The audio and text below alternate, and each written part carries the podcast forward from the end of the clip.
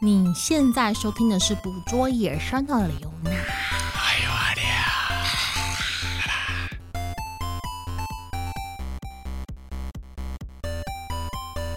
大家好，我是刘娜。我是阿亮，这集呢，嗯我们要回程的第二站吗？还是第三站？忘记了，反正就是回程啦、拖了好久哦、随便啦我，们要去一个非常……神秘的小地方，哎，但是蛮小的，是说真的很也小嗯不小，但是说大也大不到哪里去。但总而言之，它是一个冷门地方。我们哪个地方不冷门？，我们是冷门 我就冷问，门专业户 这样子。我是冷门旅游专家，好，这个地方叫做 Tower Hill，就是塔 丘。如果你要翻译成中文的啊话，就 Tower 那个塔嘛，Tower Hill 就丘塔丘嗯塔丘自然保护区。那为什么选这个地方呢？其实很简单啦，就是回程嘛，找不到地方可以停下停下来休息，就找一个绿绿的地方这样子。其实并不是好不好？ 不其是实一吗开始会找这个地方，纯粹是因为它是有无尾熊的记录，嗯，对，因为我们很想要看无尾澳来澳洲怎么可以不看无尾熊？我就但问，其实坦白讲，无尾熊不是我的首选呢、但是我是我的首选啦。啊哇、哦好吧，尊重你的意志。 对啊，因为哎、你知道我二零一九年来澳洲的时候，嗯我那时候是跟员工旅游，我那时候就很想要看到无尾熊野生的，因为我们有有排行程，他们就去动物园看，嗯嗯嗯但我不要，我要野生的，嗯，所以我那时候候就很认真的在找，就就是共菇。所以我想说，我这一次我都自己开车来澳洲了，嗯绕那么远的路，我总要看到一只无尾熊吧，野生的无尾熊吧。其实我们在坎培拉应该是有机会看到野生无尾熊，只是那个地方我们没有过去，就是没有，时间啦，时间上来不及啦。对所以到这个地方算是一个最后的一个希望，这样对，最后的希望，因为沿路上其实好像都有机会，可是一直都没有看到。应该这么说。其实我们开车沿路上就会有看到一些小招牌，会跟你讲说小心无尾熊穿注越，意无尾熊，对但都没有看到，甚至我们就是特别去看那个树上，也都没有看到无尾熊的踪迹，就嗯觉得有点想说，喂、会不会到最后我们来到澳洲就没有拍到无尾熊？共会不会有点好 笑、啊？ 哎，看到有看到鸭嘴兽，没看到无尾熊。哎、也太奇怪了吧！ Tower Hill 它其实嗯算是位于墨尔本西方大概两百多公里的一个野生动物保护区啦。嗯那我觉得它就长得嗯像保护区。为什么？怎么说？保护区通常很像有围墙嘛，像我们之前有围墙，嗯但是它就是天然的，你知道它就是一个休眠的火山口，四周是高起来，然后中间嗯凹下去嘛。对对对，所以你凹下去的地方，四周的很像就是高墙，然后凹下去的地方，它就下雨就会积水，它就变湖泊。哦，然后它中间有一个很凹呃比较高一点的高地，它是一个很像小岛一样的地方，嗯所以那个保护区就是在那个地方。然后你进去也是很单纯，就是只有一条路进去，一条路出来，它是一个单向通车的环状道道路。但是它其实会有一些点让你去选择，比如说你往这条路走，你可以走到哪里？往这条路可以通往火山这样子。哦，就是你要进去之后，它有停车场啦，你嗯停车场之后，它呢有一个已经。封闭的游客中心，然后旁边有很多小路，你可以自己去里面对探索这个嗯环境。那我记得就是我很不爽的一件事情就是 呢，因为它有个路标是说你这边可以到那个很火著山哎火山对不对？所以我就现在想说，好，我一定要去看一下火山。就就我们就爬的要死，后来发现说，干火山在哪里呢？然后阿亮就说，其实我们爬的就是火山，因为我我以为它的火啊山应你以该为是是你会知有道岩浆啵啵啵啵的，比然如后说有像硫磺那个北投温泉那样北子吗，投温泉那样地子狱谷的，那样之类对，的但吗？其实后来发现好像，哎、跟我想的不太一没样。有，它就是很 peace 哦，它就是它是高点啊，你可以跑到高点，然后就可以可以看到整个环境这样子 啊。 我原本以为它是那个火山，实际上它只是一个小山，就是对，它是个山丘而我还已。爬的要死，气死我了。好，总而言之呢，这边就是一个非常经典的一个，我觉得它休闲的成分其实蛮重 的。嗯，蛮重的。在我们在那遇到的人也都蛮休闲的。我们其实很早去那边了，然后我们去那边的时候呢，我们就遇到一对夫妇，然后他们就说他们准备在那边干嘛，你知道吗？干嘛？野餐呢、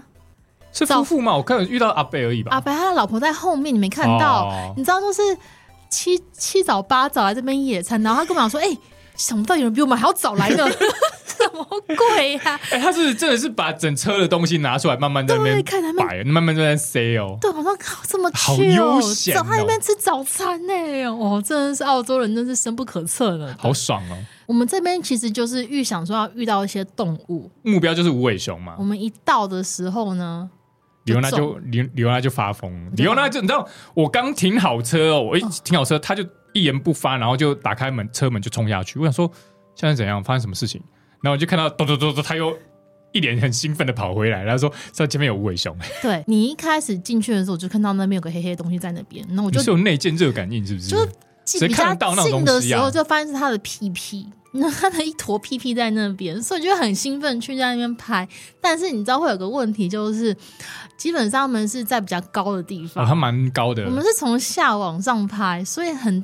比较常看到的是他你就看到屁屁在下那边个双下巴是不是？屁屁啦，就只能看到他的屁 屁，而且他在睡觉。嗯，他抱着树在睡觉，所以就是嗯、呃那个角度其实要有点挑，你知道吗？就是你可能要找你找好要角度远一点点啊，你要远一点点，那个俯角才不会那么高啊。才对，所以基本上我们一停好车就遇到了。一只无尾熊，澳洲经典动物代表。但其实我印象中，澳洲的无尾熊，不管可能地方不同，也会有点差异，对不对？哦，对，因为无尾熊一般它是在澳洲，主要生活在澳洲的，分布在澳洲的东半部啊。嗯，然后它会有分南部和北部，南部人和北部 人，南部熊和北部熊，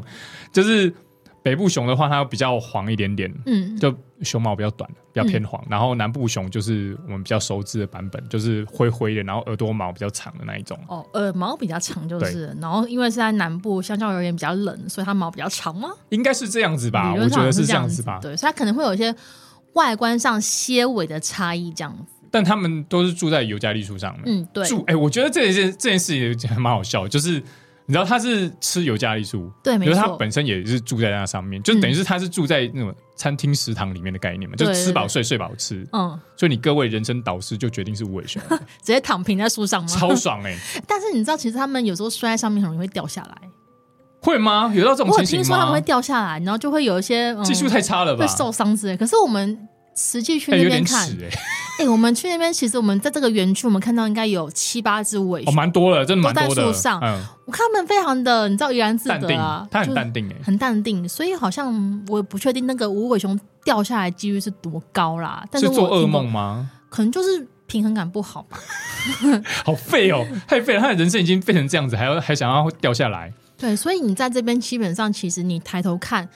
无尾熊就会在上面七八只，大大小小的。主干跟枝干分吃、嗯分叉的点，你就会看到一些灰色毛球、毛茸茸的东西，嗯那可能就是无尾熊，嗯嗯，因为它大概也七八十公分大，嗯所以我觉得也蛮明显的啦，嗯，不容没错呃不容易错过，我觉得。嗯然后另外一个，我觉得无尾熊有一个蛮好笑的点，我觉得一定要讲一下，是，就是你知道无尾熊它是哺乳动物嘛，对啊，然后它会生小朋友嘛，牙，然后小朋友生出生完之后，它其实一开始是在袋子里面。嗯然后就是喝妈妈的奶，然后长大之后啊，嗯像我们人类的婴儿长大之后，他会吃副食品嘛，就我们嗯，会给他吃一些副食品，然后对啊才开始要过渡到固体食物。对，然后无尾熊的副食品啊，超棒，是什么？妈妈的大便，这哎是妈 妈的大便，妈妈的哎他软怎么便。他怎么给他吃的？就我看他们是写说，他会小无尾熊会去舔妈妈的屁屁，然后妈妈就会先把一些就是正常大便排出来之后，他会排软便给他，人家是假赛呢，加塞 塞。这跟猫好像不太一样。猫是母猫会去舔那个小猫的屁屁，促进小猫排便，可是它好像反过来，他现在是呃，他是去舔他的屁屁，然后讨东西吃，就比较像是就是你拿杯子去装饮料机去堵堵堵，然后饮料就会 出来的那个概念。 你这样子，我们等一下去吃那 个，然后我们等一下去要去吃 Momo Paradise 怎么 办？就是放拿饮料的时饮料候，你会想到这个画我 面。想无尾熊、欸，无尾熊大可必死了，我想这样对吗？它的这个功用好像是因为呃，因为他们是吃有加利树叶，然后嗯小朋友他还没有。就是整个消化功能和那个牙齿都还没有发育完全，嗯所以他要先妈妈会给他吃大便的原因是在于说，帮助他建立他消化道里面的那些肠道菌，就很像在吃什么啊什么，像小时候那个你有说健素糖之类的嘛，好感像觉有上印嗯象有这种东西，就我觉得好像就类似这这种东西，就是帮助他的肠道建立这样子。哦，所以这算是一个无尾熊的冷知识嘛？对，提供给各位新手爸妈。好，我跟你讲，无尾熊不是重点。 无尾熊不是重点，重点是呢，呃，我们在这边意外遇到一只鸟，嗯，这只鸟才是我今天想要跟大家分享的一个点，它就是所谓的 super fairy rain，就是壮丽细尾鹩鹰。聊鹩鹰，聊梗，哇哦如果大家不知道，可能把它想成，我想到台湾有什么跟它很像的偷偷交音呐、啊，哦，对，鹤头它就交像音，鹤头鲛一样，它就但是是比较小小圆圆，它大概十三十四公分，那小小圆圆，然但后比鹤头交尾巴音长大吧？我觉得差不多哎、我觉得差它不比较。多胖，比较圆，它比较圆，它比较圆，对哎那如然果后你不尾巴知喜欢道翘高高，尾巴是长的。这种鸟的特征就是尾巴很长。然后身体是圆的，嗯就看起来像竹签插在公文上面，嗯呀，差不多是这样子。如果你不知道的话，你可以去看一下我的 IG，我有放它的照片，一只蓝色的小鸟鸟，但是它不是随时随地都是蓝色的哦，嗯，因为我们在其他地方看到的都是贡丸色，更好像就是比较灰灰褐色的。哎哎我们先介绍一下好了，嗯，其实基本上壮丽细尾的辽鹰，辽鹰这个东西啊，在澳 Fairy 洲 rain fairy rain 这个东西啊，在澳洲爆多。我跟你讲，从北到南，由左到 右都有各种辽鹰，你知各道，式各样的，光是在澳洲的辽鹰啊，辽鹰们啊，嗯就有十种辽鹰。嗯，哦，所以我觉得这是蛮蛮奇特的，因为我后来就是我们想要讲这个动物的原因，是因为啊，我们有发现有些地方，就是我们查资料的时候，有些地方会特别为他们设立一个牌子，跟人家讲说，诶，这边有辽鹰哦，嗯，哦，它很受到澳洲的人们的喜欢，然后又是嗯因为很可个、爱啊，又是个澳洲讨喜经典代表的一个鸟种这样子。那十种的辽鹰啊，有很多，比如说我们刚刚讲的壮丽细尾辽鹰，嗯，有所谓的灰蓝细尾辽鹰。嗯我们刚刚讲那个壮丽是 Super Fairy w a y 嘛，对嗯不对？然后如果是灰蓝细尾辽鹰的话，可能就是 Splendid 哦、嗯 Fairy w a y 这样子。还有那个红黑啊，红黑也有，对，那么红背呀、或者什么什么之类的。那基本上它那个中文翻译啊，我其实不是很确定要怎么翻，因为为我们没有很台湾没有很固定的中文翻译啊，嗯官方的中文翻译，对对对，那十种的话也有所谓的白翅，就是它翅膀是白色，然后可能就是在繁殖期会有一些羽毛上羽色上面的很变鲜化艳这样子。那嗯我觉得比较难分的是，可能是我们刚刚讲的壮丽细尾辽鹰跟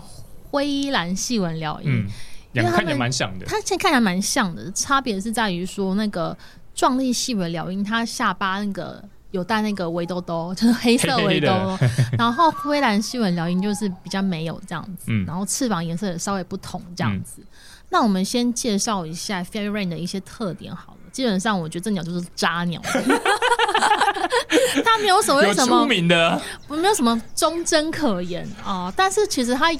属于开放式关心嘛，它是出出名的那个多情的鸟种，可能半个小时可能就会有十三只公鸟跟母鸟这边就是求交往、求关注这样子。嗯，但同时间呢，他们又是一个 family 的概念，他们有个团体的意识在。就家族成员呐、家族成嗯员会帮忙带小孩，他就会有有，好像我记得好像最多可以有到七只左右会帮忙够囡娜啦。对，就是、啊，你出门的时阵啊，你的什么表哥表弟还是什么那个都会跑、跑来帮你这样子。哎、不算表哥表弟，他是他们的子代的样子，嗯哦就会把他跑过来就帮忙。帮你帮你顾小孩，哥哥姐姐们呢会帮你带小孩这样子。真的是 family，耶各式各各种意义上面的 family。然 后另外一件事情就是呢，你要怎么去发现这些鸟呢？哦我看那个资料上面是写到它们是边缘鸟 （aging bird），但是它不是像我们一样边缘人，它是喜欢出现在一些，嗯比如说，某种地形的交界处嘛，比如说这边是杂木林，然后旁边是那个宽阔的领地，嗯它们就喜欢出现在这个地方。嗯哦，这他们会常出现。的确，我们到这个地方的时候，我们也是在这种环境下发现它们的足迹。其他地方也是啊，像我们嗯那时候在坎培拉，其实也都是，就比如说在步道的两旁啊，就是那种就是草地跟一些灌木丛的交界，它就会喷出来，然后喷了一堆在地上跑来跑去的。对，然后它还有另外一个我觉得蛮特别的点，就是啊，它们的胎教从孵蛋开始，那个小 baby 啊，嗯在蛋里面的时候就会开始去听他们那个爸妈那个鸟叫声、鸟鸣声。听说好像他们对于公鸟、对于爸爸的鸟叫声特别的有有反应，呃这是在念床边故事的概念就是吗？胎教，他他会认得他爸爸的声音，好神秘哦，可能不知道那是不是他真的爸爸。这个画风一转， 我觉得可能是有点类似冥印的感觉吧。我就好像听说是因为他频率比较高，他比较有办法对那个频率高的东西产生共鸣之类的。哦，是哦，我看资料是这样写，总而言之，我觉得这个神这还蛮神奇的，因为我没有想到鸟也可以做胎教， 它可以认得爸爸的声音，都可以就。吃大便的，为什么不？ 我好像都可以吃大便的。所以呢，这是我觉得它蛮神奇的一个点。但是我们刚刚讲了嘛，就是澳洲有十十种的 fairy rain，、嗯它其实每个地区都有不同的领地，嗯，像我们分布的地方都不不太一一样，像我们在澳洲的东南部嘛，嗯我们最常遇到的就是这边就是壮烈细尾辽鹰的地盘啦哎。那你可能再往上走，可能有到昆士兰那一带吧，嗯，最远可能到那边。那我觉得神奇的地方都在这边了，因为你知道我会听到，比如说前一阵子啊，听到狗跟狐狸的杂交杂种交，出哦在巴西嘛，我看到那嗯新闻，嗯、动物之间会有杂交嘛，嗯，但我没想到壮丽细尾辽鹰，它们也可以彼此杂交、欸这好像也没有很意外啊。你想想看，台湾乌头龙跟白头龙都有杂交了，可是我看资料写说，它们其实会有点意外的原因，是因为每个细尾辽鹰它们的那个分布点其实有点不太一样的。嗯，所以，比如说，我就看到他们有个资料，有个网站，就是专门研究细尾辽鹰这个鸟种，嗯他们就发现了红背细尾辽鹰、嗯加上壮丽细尾辽鹰，然后变成了红背壮丽，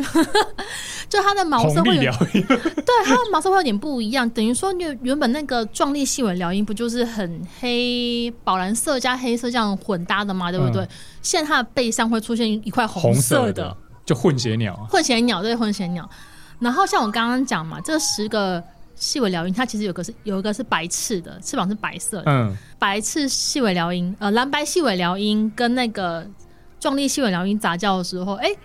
就变成壮丽细尾辽鹰，它的翅膀变白色的了。撞白辽鹰，它就很像是那个拼图，你知道吗？就嗯东拼一块 A 鸟的特征，西凑一块 B 鸟的特征，然嗯后把它组合在一起，组装车的概念呢、总而言之，我觉得壮烈细尾辽鹰啊，非常的神奇，就是它有很多事迹可以让这澳洲特别为它做一些深入的研究，我觉得还蛮神奇的。嗯公民研公民科学，因为我们之前在坎培拉都是咖啡色的版本，对。不是很吸引我。我们那时候也觉得很奇怪，就是为什么？哎、我们那时候其实去其实算是秋秋天嘛，嗯，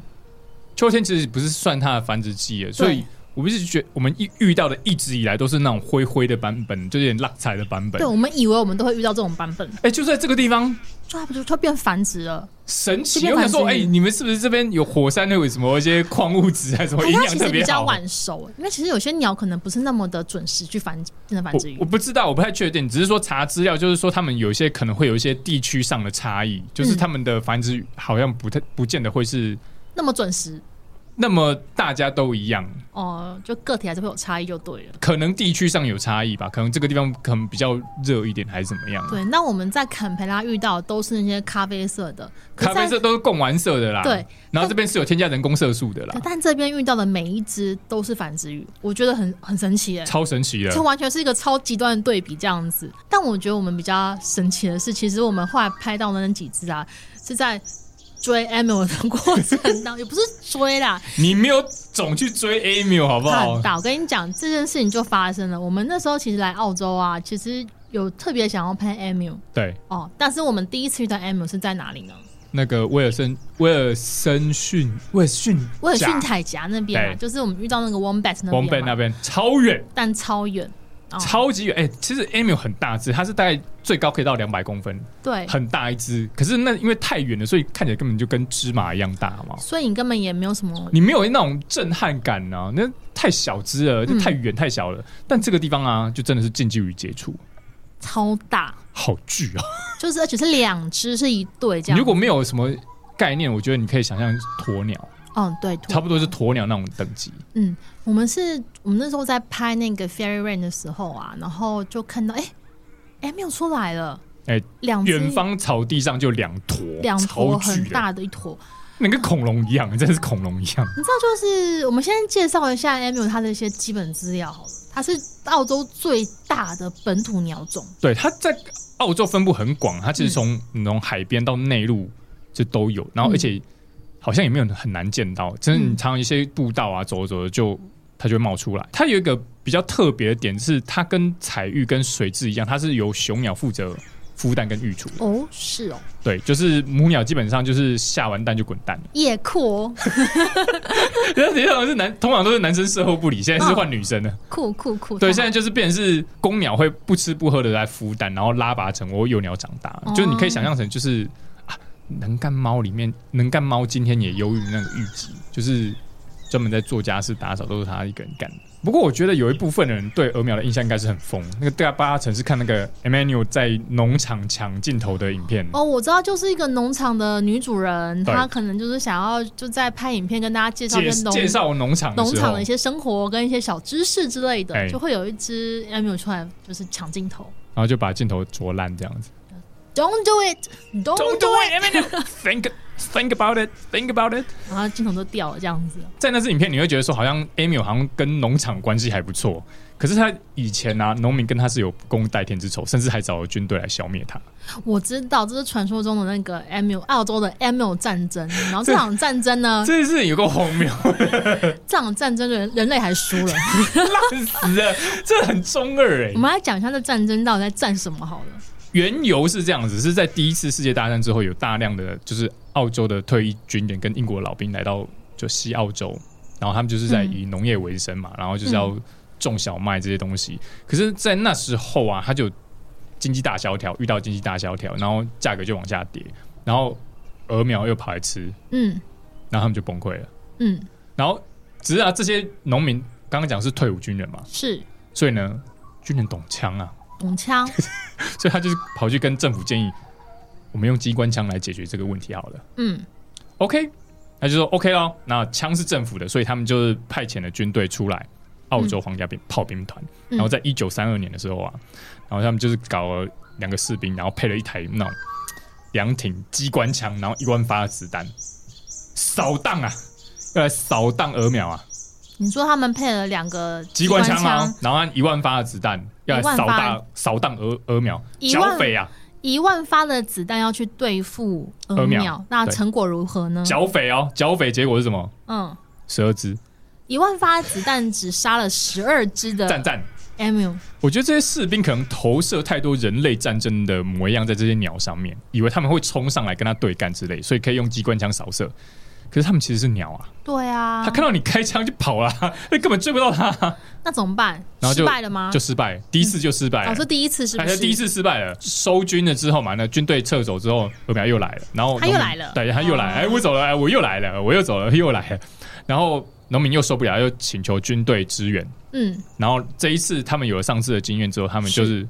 呃成果就比较多一点，点，好像就总共杀了大概上千只的鹅苗哦，这样就子，失败为成功，这算成功了吗？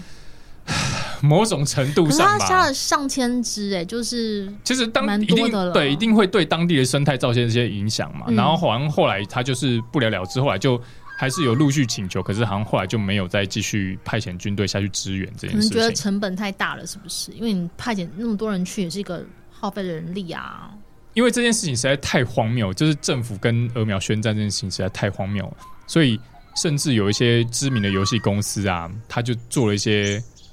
在他的游戏里面安插一些讽刺的桥段，比例如说什么？在二战题材的游戏叫《钢铁雄心》里面，他们就设计了一个叫做成就关卡，就嗯是成成就关卡成就，它就是叫做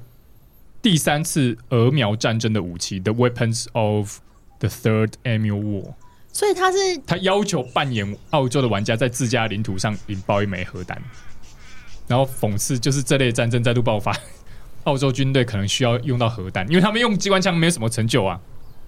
哦，而且不止这个，还有其实你到一些游戏串流平台上面，你打 M U War 啊，它其实真的会有一些乱七八糟的小游戏。就我有看到那种鹅苗带着钢盔在里面乱在战火中乱跑的游所以他戏，基本上已经变成一个梗了欸。它变成梗了。我觉得这件事情实在太荒谬 了，澳洲不会生气吗？ 就是一些我不知嘲道嘲这件事情笑实在他太们荒谬了。其实听起来是有点太荒谬，你花那么多的人力、跟子弹、跟火力去解决 Emil，然后你第一次还输了，其实换到现在应该会被检讨到死吧？ 就会被骂烂吧，对啊笑，但死！他现在也算是这场战役也算是名留青史了，因为毕竟都有游戏公司把它当成一个是游戏的关卡。而且不是只有这样，还有其我去搜寻，你去搜寻 M U，它其实还有一些大大小小一些不知名的小游戏都有，嗯哦，周边小游戏都有出现，那真的很好笑、啊。好，恭喜大家获得一个新的历史知识。下次你玩游戏就知道怎么一回事了。我跟你讲，好，这是我们遇到的 M 有这样，但我们实际遇到的时候啊，其实我那时候感觉啦，他们两只走在那个园区啊，会让我想到我好像在福山植物园看到蓝腹鹇的感觉。并不像好不好？哎、福山植物园蓝富贤朝你走来，你是会觉得是很可爱。哎、他们走来一次，你是会怕，会但是很像侏罗纪要出事 情的。可是他们悠闲感觉真的很像是蓝腹鹇就走在福山植物园里面啊。哦，你要真的讲的话，其实我觉得这个园区其实真的有一点福山植物园的味道。 我们自己在现场看的感觉啦，但我们也不敢离它太近，毕竟它是蛮大型一个鸟类。蛮巨的，它已经跟活恐龙一样。但这就会有另外一个问题，因为我觉得你拍 MU 啊，我觉得场景比起来啦，我觉得我们在威尔逊家那边那个场景会比较漂亮。对，因为这边好像我就觉得因为那个是比较开阔的地方，嗯所以你拍起来，而且它会有一些周遭的景色很容易拍进去，因为这边比较狭窄一点嗯点，对，所以你只能拍特写，所以它看起来会很像，有点像是我们在动物园里面拍动物的会有感这觉。种疑虑。可是你明明是在一个野生野外开放环的境，状态嗯对，可是他就觉得那个场景是拍起来你拍起来真的超像在动物园里面拍不。是那么完美。对对对对，这是我们那时候感觉。那这边你再走一走啊，你我们要会跑去走那个火山的步道， 对，就是我开始爬山的路上，就是很生气，而且那那个厕所真的超脏的。我跟你讲，我发现我们去澳洲的厕所啊都很脏都。很脏。 这题外话，总而言之呢，就是我们走一走的时候啊，我们会遇到一些袋鼠。嗯那在澳洲遇到袋鼠不稀奇啊，之前不就遇过了吗？对，但东部灰袋鼠嘛，对，但这边呢，你只会遇到一种袋鼠，就是 swan wallaby，双 wallaby、就是我们的黑袋鼠或是沼泽袋鼠找，到，就是它比较 黑，它真的就是黑啊，它就真的 黑，就因是为你黑黑的，灰袋鼠它就是灰偏灰白，然后你很常见。嗯。黑袋鼠这个，它就比起来没那么常见。它们分布喜欢出现的地方还是有一点点差异的啦。像虽然都出现在东部或东南部很多，嗯，但是我呃，好像比较澳洲袋鼠、澳洲黑袋鼠比较喜欢出现在一些比较湿润的地方。浓密的一些灌丛或者沙草掩地那种，我觉得它住的地方比较密一点点。嗯，比较密一点。那好个像一般的灰袋鼠比较偏好开阔一点的地方，草原，哦哎，我觉得好像是这样子。那我们在这边遇到就是一对沼泽袋鼠的亲子，这一对亲子是最可爱的。嗯，超可爱，因为他们在干嘛呢？就是妈妈带小朋友在路边吃果果， 就把用手手把那个树叶撩下，然后用嘴巴去吃那果果。哎、因为我们在其他地方看到的黑袋鼠啊，嗯，其实都很容易很怕人，有点害羞。嗯对，你看到人，它基本上它就跑走了。可是，在这个地方，可能是因为要把小孩喂饱吧， 嗯 所以它就没有在怕，不太怕人，嗯，它就是拼命的在那边觅食，在那边用手抓东西来吃，然后在嘴巴咀嚼。然后咀嚼到一半，看看我们，然后再去再去挑其他果果来吃，哎哦我觉得很疗愈耶。超疗愈的、哎我觉得它好适合开什么吃播之类哦对，的。就是那个边咀嚼边看着你，然后我们距离其实蛮近的啊、就可以仔细而且看我到它那个。们可以一直，其实我们可以一直看下去，只是因为我们要往前走，所以它才往旁边跳开。你如果待在原地不动，它应该是会继续吃的给你看。那我们后来就爬去爬山了嘛，嗯然后这一路上什么都没遇到， 气死我！没有啦，还有遇到哦一我些遇到一只类似杜鹃杜鹃的那嘿种杜鹃，我们听到那个杜鹃的叫声，就有一只杜鹃停在那边。但杜鹃我们应该不用多做解释吧？好像大家对杜鹃有了解吗？你 也不 care 吧？我不你也没有 care 啦。我略过。但总而言之，我就是爬山爬的要死之后，我想说，哎、我们结算一下今天的那个这趟旅程，就到这边这边的一些成就好了。好像应该也没什么好拍了，就是因为太阳也要落下了，嗯嗯，，要下午了嘛，想说我们要回去我们还有路要赶。他又要赶，刚刚回去之后，我去停车场开车啊，哎、这个时候呢就来了，有个奇怪的东西出现了。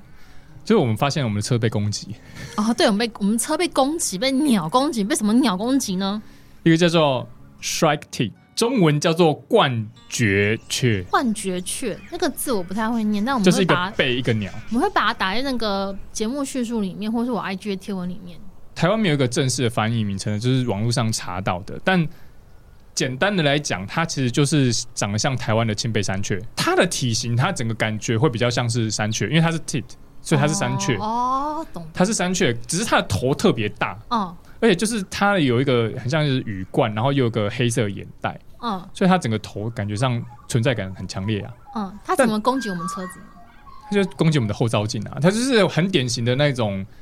攻击镜子里面的自己啊。为什么鸟会攻击镜子里面？通常是有领域性啊，哦，通常都是有领域训，然后发现哎、这只是陌生的鸟，然后跑过来，然后它就会去攻击它。哦，通常是这样子啊。那这一只我觉得它有趣的点在于说，它叫做 shrike tick 嘛，嗯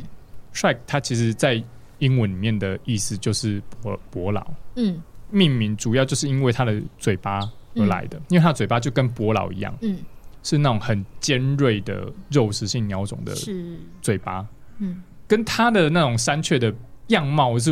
有巨大的反差，嗯这非常非常有趣。那它最主要会有这个嘴巴，是因为它是要把一些树皮撕下来，然后吃里面小虫。这一种鸟种其实也它也不算是很难见到，因为我们之前在其他地方其实也有看到过，哦，是哦，只是它没有， 只有在这个地方它攻击我们的车子而已。哦，那这个鸟种它在嗯、澳洲有分三种亚种。嗯那我们这看到的是比较偏东部的亚种，但北部和西部的亚种其实数量都蛮少的。嗯，所以我们看到它来攻击我们的车子，然后呃我其实我是第一次看到是野鸟攻击镜子里面的自己。哎、你第第一次我是看到第一次看到，我之前都没有看过这种状况，所以他在那边做这件事情的时候，我还蛮用手机去拍 他，看热闹有没有？他还很投入哦，没有发现我们已经他很投入很啊近距离接触到他，然后直到后来就是我故意发出一些声音，然后他才跳走，然后在那边装没事，嗯然后 我觉得蛮好笑的。那这是我们在这边遇到的，然后接下来我们就要返程了。对，但事情没有结束哦，各位，就是我们开车要出去的时候呢，噔噔噔噔噔噔噔噔噔噔，主，角就出现啊了。我这一趟来到澳洲的主角，我的目的是什么？各位，你知道吗？你们想起来了，我目的是什么？你的初衷，我的初衷是狐狸嗯啊，我在其他地方都没有看到，哎、不是哼，有啦，都没有你在，拍到嗯，狐狸，在这边它就出现了。直挺挺的站在路中站在间，路中间看着我。但是我们开车要出出口的那那一小段路，嗯就说停车，前面是狐狸，红狐嗯，在前面就是盯着我们看。但站是在我路中间，我们就赶快抓紧时间拍嘛，因为其实从他盯着我们到走掉这个期间没有很长，三十秒左右吧，对，不到一分钟。嗯，就只能赶快抓紧拍。但是我可以明显感觉到它的一些状态没有很好。我在荷兰看到的狐狸，跟我在加拿大看到的狐狸，这只状况我自自我感觉没有很好。它甚至比我们去那个威尔逊峡，我们在半路遇到那只狐狸的状态都还不好。感觉他压力很大，嗯，有点压力很大原因。那我后来想一想，这件事情其实不太意外，因为其实呢，我们在走那个步 Tower 道的 Hill 的时候时候啊，嗯我们有看到旁边有一些告示牌，嗯，这告示牌不是跟你讲说这边有什么动物，而是跟你讲说，请注意这边有点危险，不要让你的狗过来。为什么呢？因为它是一个嗯告诉你，就是这边正在释放毒饵、嗯，毒饵的一个警就是告。进行狐狸控制，对，然后他跟你讲说，就是他们在正在使用，比如从，比如说从七月一号到十月到一月到明年的一月十号，嗯，哦、这个地区呢正在有哪些地区正在放这个所谓的 PAPP，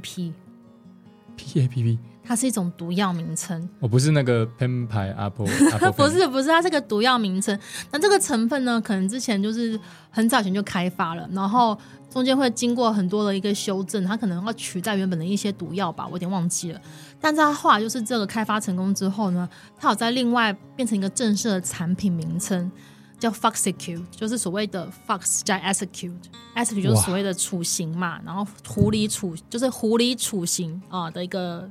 药，这样子就是要用来毒死狐狸的。因为有因为原本那个 PAPP 它本来就是专门就是对付一些所谓的野狗啊，嗯或者是野猫这些外来种的一些毒药这样子，然后现在就是这个毒药专门来对付狐狸这样子。但虽然说是对付狐狸要毒杀狐狸没有错，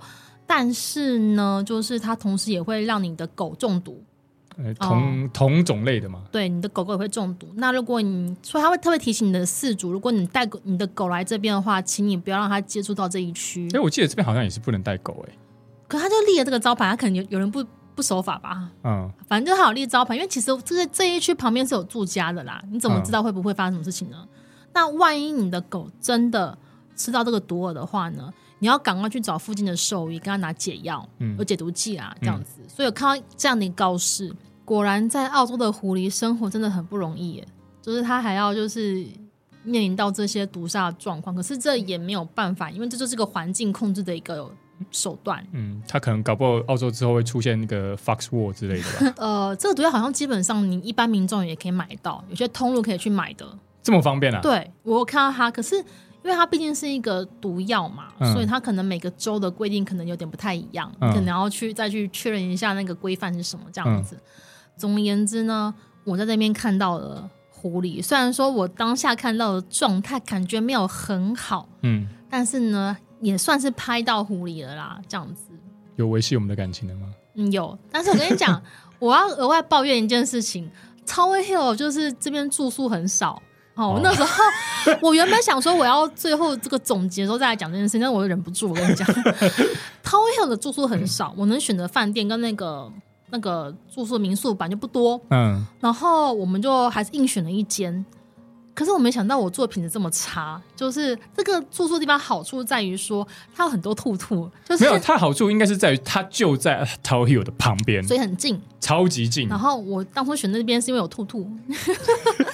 所以我们那时候开车一一进去停车去那个民宿的时候啊，到处喷，到处喷兔兔，兔因为兔开趴，因为我们原本是要呃比较早一点就到 Tower Hill，然后先去 check in，然后就进去拍。嗯可是我们到的时候，因为路程太晚了，所以到的时候已经是全天都已经黑了，但是天黑你还可以看到兔兔在那边开趴，就是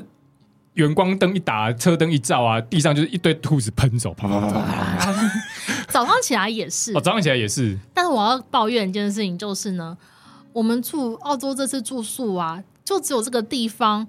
我们泡泡面的时候发现，哎，泡面怎么变更更咸了？因为他妈的，它水出来是咸的啊！然后阿亮没有发现这件事情，我就说你我不觉得木你蛇，我木那蛇你小不觉得你队，今天泡这个泡面，那个汤怎么能咸味特别重吗？他是直接引海水吗？我不知道。然后这件事，我就说我觉得这水好像不太对，所以我就把那个水倒换出掉来，没有，我把它重新倒那个透明的杯子里面，嗯白色杯子里面，我看了一下说。干，你没有发现那个水是黄的吗？它偏黄哎、然后它喝起来是有点咸味的哎、我快气死了！阿亮已经先泡的东西，他都没有发现这件事情。跟你哦讲，，因为可能我们泡的东西口味有点太重了，我都吃得出来差异了。然后，因为我们去这个地方呢，它可能前一阵子刚经过水患，哦，对，它有个告示说，因为它刚经过水患，所以虫子特别多。然后，嗯，其他地方我就不说了，就是 这是我住过呃澳洲以来就是最差的住宿，我觉得它是最差的住宿。是因为虫子多吗？没有水质是一个原因，水然后它设备老旧也是一个原因，然后热水忽冷忽热也是个原因。哦，而且我觉得它有一个很妙，而且它是一间很大的那种像是别墅的那种嗯东西，对然后它的暖气装在客厅那一边，然后我们要睡觉，卧房没有暖气， 超冷的我觉得莫名其妙，到底是怎样？但是你知道吗？它是我们住过最贵的，这是它远程最贵的是地方吗？对，它比我们后来去的那个呃菲律宾岛那边还要贵，它多少钱？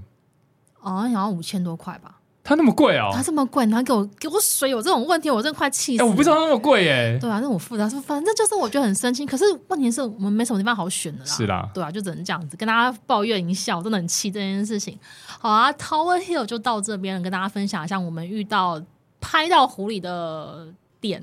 然后以及我们遇到 Emu，还有看到我们的壮丽细尾辽鹰们。我觉得 Tower Hill 是个可以推的地方哎，我觉得它 CP 值蛮高的。但是住宿你可能要考虑一下，就是住宿让我有点不是很开心。总体而言，我觉得你如果是去看动物，你如果不要住在那里，我觉得还其实 CP 值蛮高的，因为它我在查那个 eBird 的历年鸟种，大概有一百六十二只，一百六十二种，一百六十六，所以它鸟类的资源其实也蛮丰富的。然后你看哦，在那边你可以看到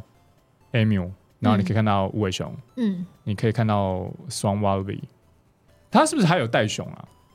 大熊我不太确定，但是我觉得那边地形比较富丰富一点。对，就我觉得它真的就很像是缩小版的福山植物园的感觉。嗯，就动物在里面都蛮自在的，而且就是